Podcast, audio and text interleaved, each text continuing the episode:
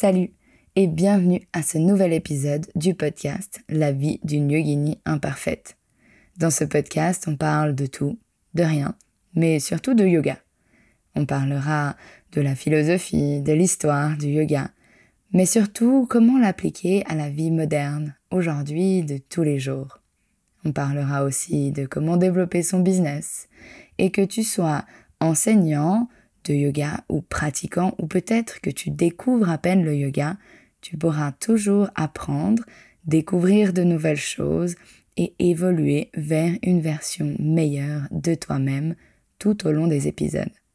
Alors si tu es prêt, mets tes écouteurs dans tes oreilles et laisse-toi transporter par ce nouveau podcast.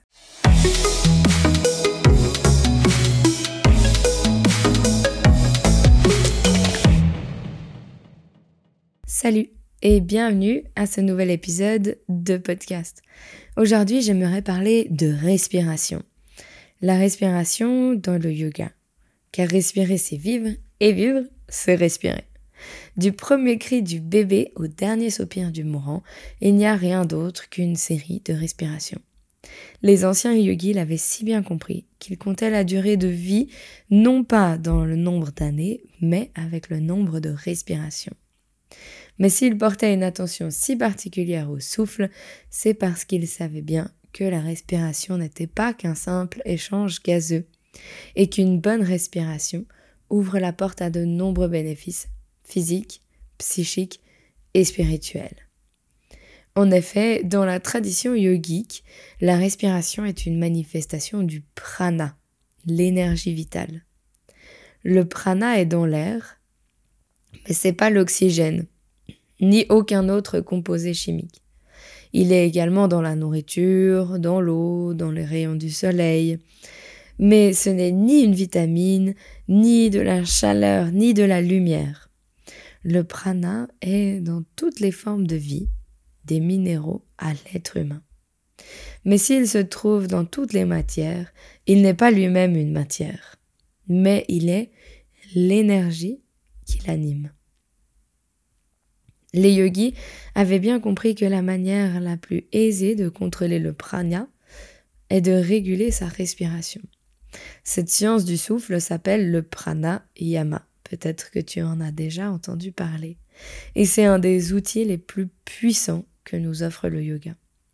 Les yogis l'utilisent pour absorber et stocker le prana dans leur corps, ce qui leur apporte plus de force, plus de vitalité, une bonne respiration pour eux est donc absolument essentielle puisqu'ils puisent dans l'air la plus grande partie de leur énergie. Comme il est dit dans le livre Le yoga du corps et de l'esprit, que vous soyez débutant ou un pratiquant avancé, le pranayama exerce les muscles respiratoires, apprend à utiliser pleinement ses poumons et améliore l'apport en oxygène du corps tout entier en réduisant le niveau de gaz carbonique. Il permet aussi de se détendre, de renforcer le système nerveux, de calmer l'esprit et d'améliorer la respiration.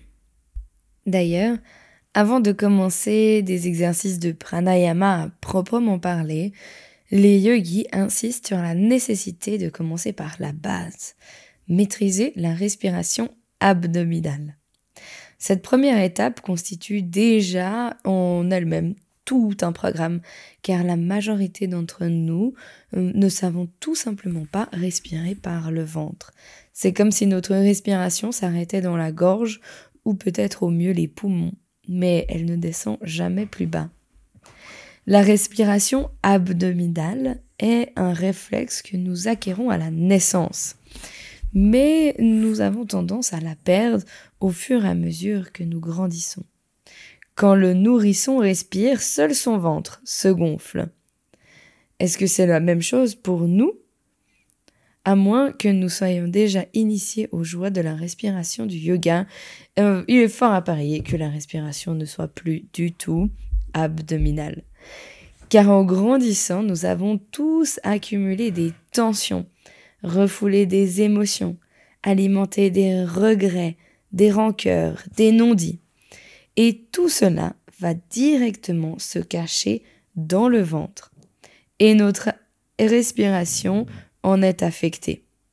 Des nœuds se créent et notre respiration naturelle est empêchée.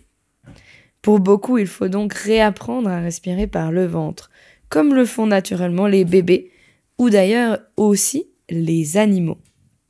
Ou plus exactement, il faut apprendre à libérer à nouveau sa respiration.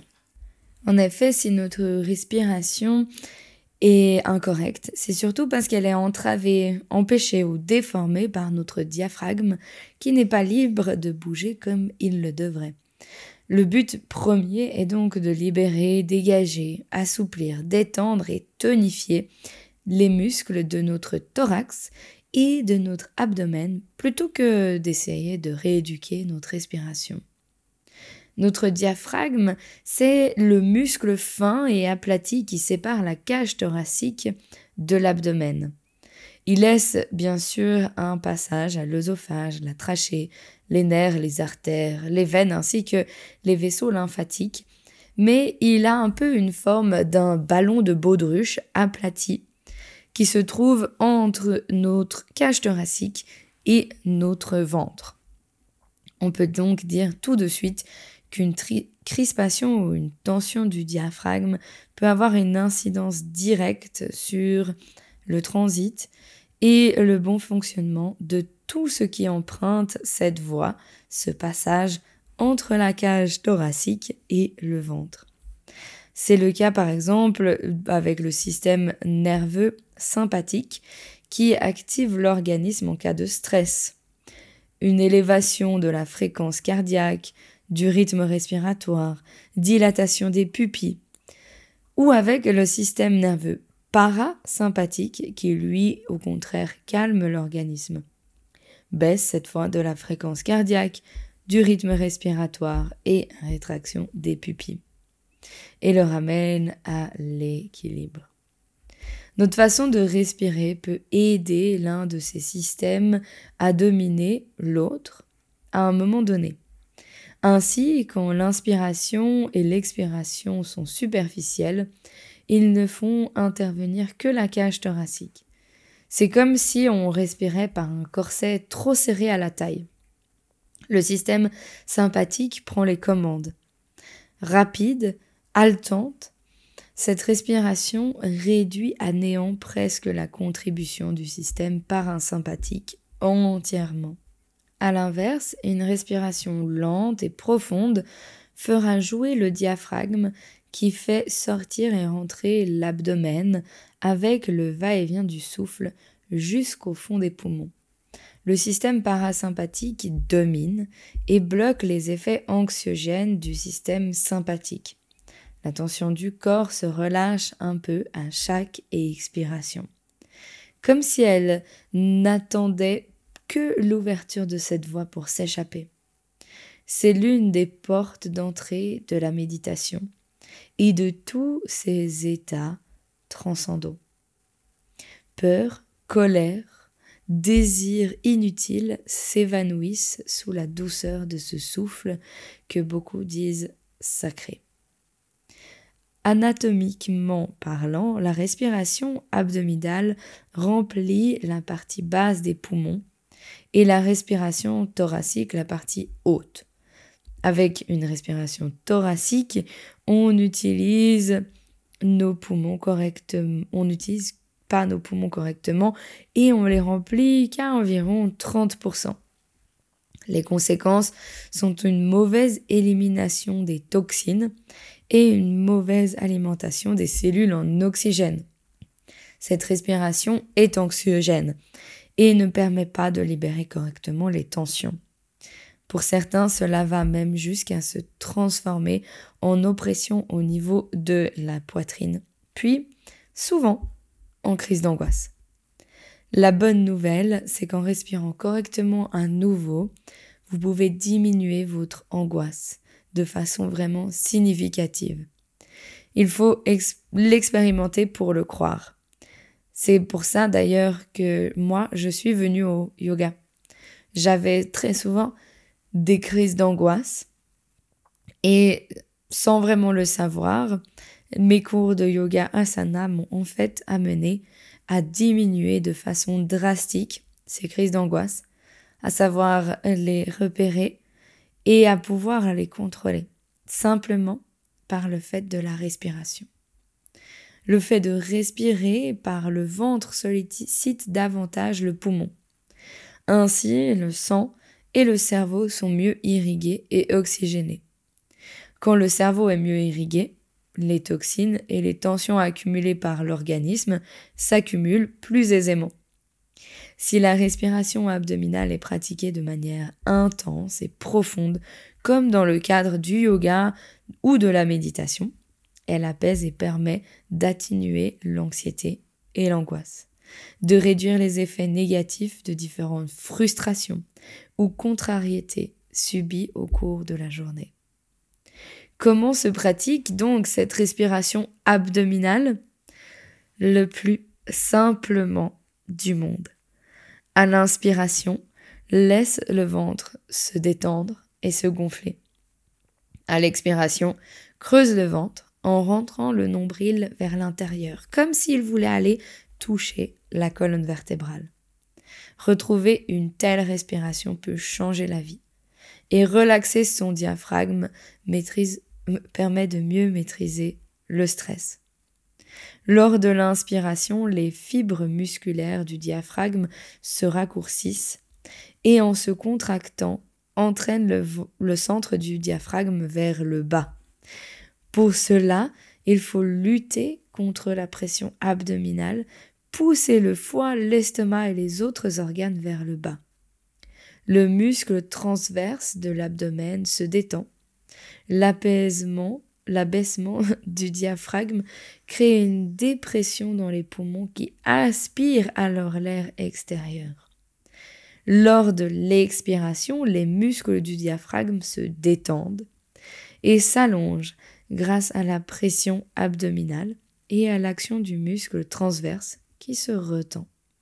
Les organes de l'abdomen remontent et reprennent alors leur place en poussant le centre du diaphragme vers le haut. On constate donc qu'à chaque mouvement du diaphragme, les organes sont massés. Ce massage continue de tout le système, dans tout le système digestif et favorise notamment une bonne digestion, un bon drainage des fluides. Et du point de vue énergétique, la respiration et le mouvement du diaphragme réalisé en pleine conscience permet l'harmonisation, l'équilibration et l'intensification de notre champ énergétique. Il ne te reste plus qu'à essayer, tenter et l'adopter. Et peut-être que tu seras surpris par les effets de cette respiration qui paraît pourtant si simple et si naturelle, mais qu'on a simplement oublié, mis de côté. Si tu as des enfants autour de toi, alors je t'invite à même expérimenter sur eux, tout en respect bien sûr de la personne et de l'enfance. Mais si tu as un enfant qui a une frustration, une contrariété vraiment élevée et juste une colère qui monte et qui n'arrive plus à contrôler, alors dis-lui de respirer par le ventre. Ramène toute son attention sur son ventre, qui se gonfle à l'inspiration et qui se dégonfle à l'expiration. Invite-le à prendre quelques cycles de respiration comme ça et regarde les effets. Tu peux bien sûr aussi tester sur toi. Expérimente sur toi-même ou sur ton conjoint, ta conjointe, ta famille, peut-être même tes collègues. Invite-les à respirer par le ventre et observe. Observe simplement les effets de cette respiration sur eux et sur toi. Et peut-être que petit à petit, cette respiration deviendra aussi de plus en plus une habitude et tu développeras simplement l'habitude de respirer plus par le ventre qu'avant. Et tu pourras observer des effets vraiment significatifs sur ton corps, sur ton cœur et sur ton esprit et pour prendre tout ça, pour prendre en fait les effets du yoga, les effets du pranayama en dehors de ton tapis et de venir euh, vers un chemin d'une vie plus yogique, plus respectueuse et plus en harmonie avec toi-même. Je vais m'arrêter là et j'espère que ce épisode t'a appris quelque chose, t'a apporté quelque chose et que peut-être tu changeras ta façon de respirer. Tu expérimenteras sur les gens autour de toi et tu en verras vraiment des effets positifs. Dans tous les cas, cette respiration ne peut pas avoir d'effet négatif et il n'y a pas vraiment de contre-indication à le faire. À part si tu viens de manger, tu ne trouveras peut-être pas ça très agréable de masser tes organes au moment de la digestion. Et si tu es enceinte, alors prends-le vraiment de manière très calme, très douce, sans forcer. Et si tu n'as jamais fait ça et que tu, tu es avancé dans euh, ta j'ai envie de dire gestation, mais dans euh, ça fait un moment que tu as un bébé dans ton ventre, alors ne commence pas tout de suite et attends peut-être qu'il soit sorti de là et que tu puisses euh, masser tes organes de façon euh, à ne pas déranger le fœtus qui est dans le ventre. Voilà, j'espère qu'on se retrouve très vite pour un prochain épisode de podcast. À très vite sur le tapis. Voilà, tu es arrivé à la fin de ce podcast. J'espère que tu as aimé ce que tu as écouté, ce que tu as appris. Si c'est le cas, alors n'hésite pas à nous laisser des commentaires, de noter le podcast et surtout de t'abonner. Tout ça nous aide à pouvoir continuer à t'offrir du contenu de qualité et continuer de l'offrir de façon régulière. Si tu veux pratiquer avec moi ailleurs que dans le podcast, alors n'hésite pas à venir me suivre sur Instagram à Adeline Frossard en un mot. Et tu peux aussi trouver notre plateforme en ligne à adelinefrossard.ch.